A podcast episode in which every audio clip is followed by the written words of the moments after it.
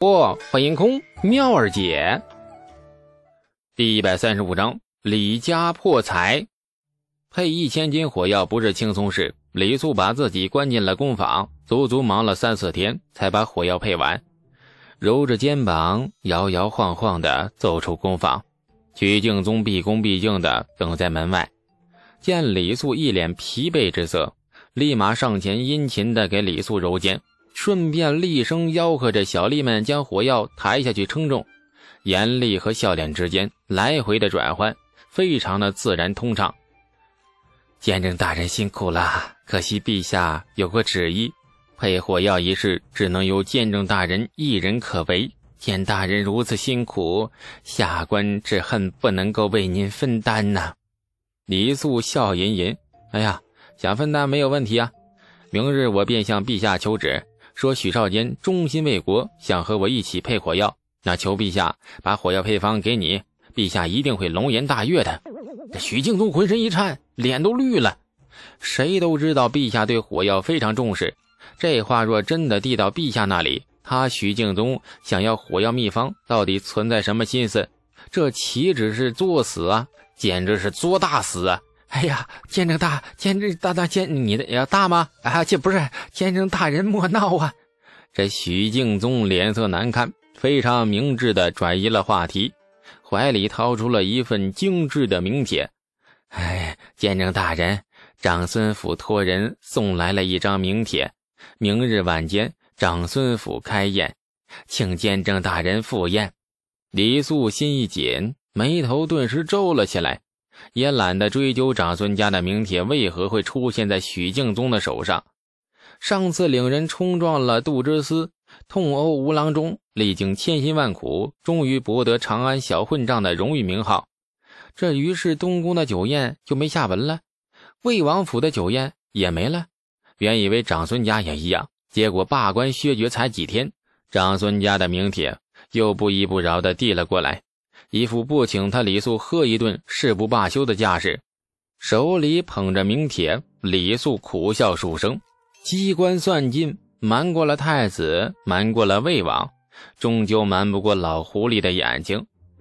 不去不行了。第一次可以推脱，第二次再若推脱，那显然是给脸不要了。以长孙无忌的权势，捏死他如同捏死一只小兔兔。大人物三番两次邀请，那究竟是存在什么心思？李素不明白。那个级别的人所思所想，不是李素能够触碰的。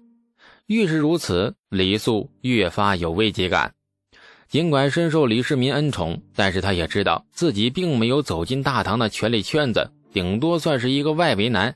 身在外围，都无法避免各种不明目的的宴请。日后若官职和爵位更进一步，他将如何自处？住在长安城外，每天长安城朝野和坊间发生了什么事，有什么传言，一概不知。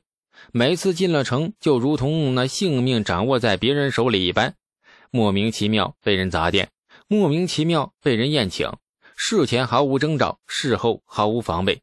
李素越来越不满意这样的日子，不满意就要改变它，所以。李素在棋盘上终于重重落下了第一颗子，王直。以他目前的地位和能力，只能把影响力深入到坊间，所以需要王直按他的吩咐去结交闲汉地痞，还有一些来无影去无踪的神秘游侠。李素需要培植他自己的力量了。太平安逸的贞观盛世是让普通百姓享受的，而他既然已经身处朝堂。永远不可能有太平安逸日子。朝堂风雨激骤，不将根茎深深扎进土壤里，迟早会被风浪掀翻。回家的路上，李素骑在马上，默默地将未来一到两年内的规划布置妥当。你说来，王直已经等了他好几天了。今晚回去后，从家里库房里提点钱出来，让他进城。回到家也是傍晚。李素下了马，家里杂役上前牵过马。李素匆匆进门，发现老爹不在。管家说：“老爷这几天很高兴，下田了。”哼着小曲儿进了内院。库房设在内院主厢房内侧，非常隐秘的地方。城里的印书坊，还有和程家合伙的白酒买卖，李家目前主要的进项便是这两样，每月大概有百十来贯的钱左右。那月初时，由印书坊赵掌柜以及程家的管事用马车运来。李家最近没有太多开销，眼看着库房里的现钱越积越多，有一种金山银海的意思。每次李素进库房数钱的时的心情啊，总是忒好了。那尽管钱太多了，数不清，但是李素好心情的来源就是数不清的钱呢。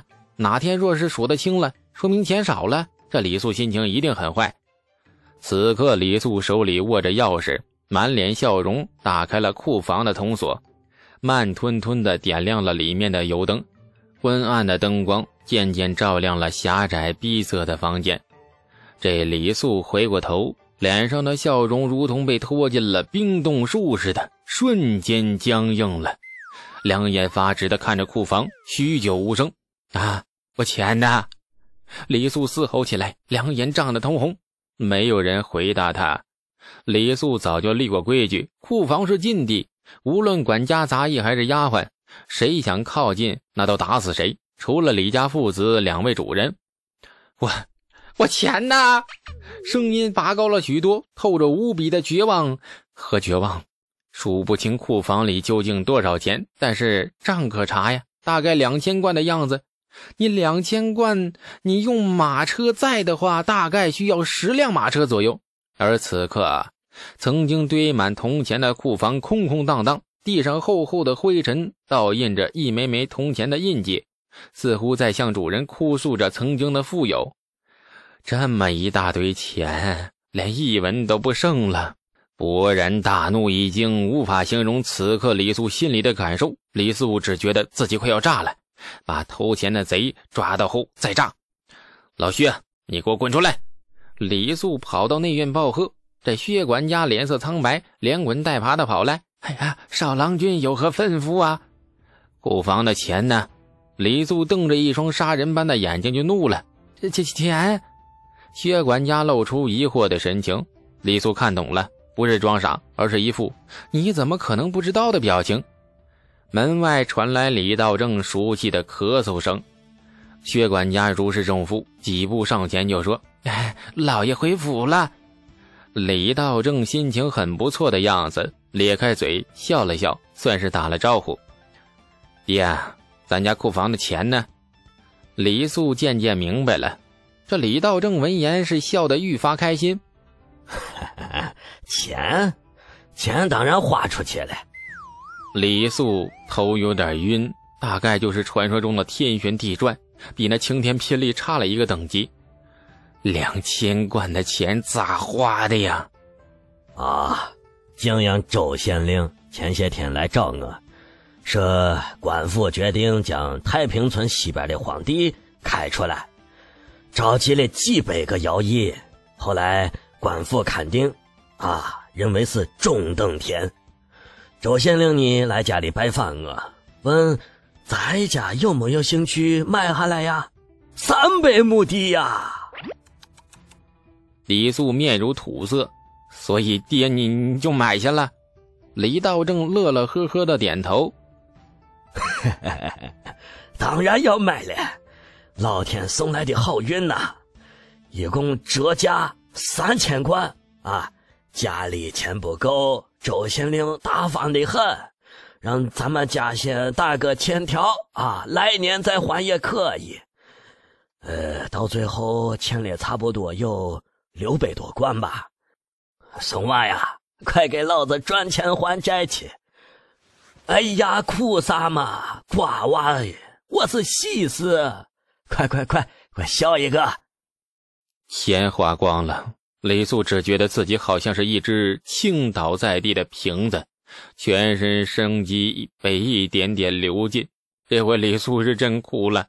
来到大唐大半年了，费尽心思钻营投机，发明了这个，创造那个，连一首首千古绝诗都被他当成了货物卖来卖去，为的是蛤蟆呀，为的是钱呢。有钱才能在这万恶的封建帝国愉快的玩耍，才能够让他在这个陌生的年代找到一丝丝安全感。李道正却显得很高兴。不同的价值观造就了对事物的不同悲喜。对农户人家来说，土地是第一大事，土地越多越好，证明农户人家的成功方式不是看你家库房存在多少银钱，而是看你家名下有多少土地。钱是不能摆出来炫耀的，但是土地可以呀。任何人走在路上，随手一指，这是某某家的地，他家很了不起，地有多少多少亩，这无形中便成为了村子里的成功人士，而且成功的很低调。李家库房空了，名下土地多了三百亩，李素的心都碎了，无法责怪老爹什么。每个人的阅历不同，见识也不同，立场更不同。站在李道正的立场上。或者说，站在太平村任何一个乡亲的立场上，有了钱用来买地，再正确不过了。像李素这种花出钱去盖大房子、买丫鬟，然后把钱放进库房里存着，那才是异端呢。李道正笑得很开心，笑容里多了几分披靡的味道，俨然已是太平村第一成功老爹的派头，浑然无视儿子心碎的眼神。哭个啥嘛？钱没有了再去赚嘛！你在城里那个印书的买卖，还有卖酒的买卖，挣的钱都用马车拉你，你心疼个啥嘛？过些日子存够了钱，我再去买几百亩地。李素心碎的更彻底了，爹，钱不是这样式儿花的，孩儿能不能和你谈谈人生啊？嗯嗯，呵，two，没空。明儿去村里雇请劳力，几百亩地呢，还得多请些人来帮衬呢。李道正满脸笑容，哼着不知名的黄色小调进了屋。李素脸颊使劲的抽了抽，叹了一口气：“哎呀，看着老爹背影，无奈的说：‘您开心就好。’李家陷入严重的经济危机，确实很严重啊，家里库房都空了。”偌大个家，有管家，有杂役，有丫鬟，上下加起来几十号人。先不说发工钱，你吃饭都成问题。李道正显然没有理财概念，否则当初也不会把日子过得跟遭了灾似的。库房里的钱给了周县令，家里居然一文钱都没有留。感谢您的收听，去运用商店下载 Patreon 运用城市，在首页搜索海量有声书，或点击下方链接。听更多小说等内容。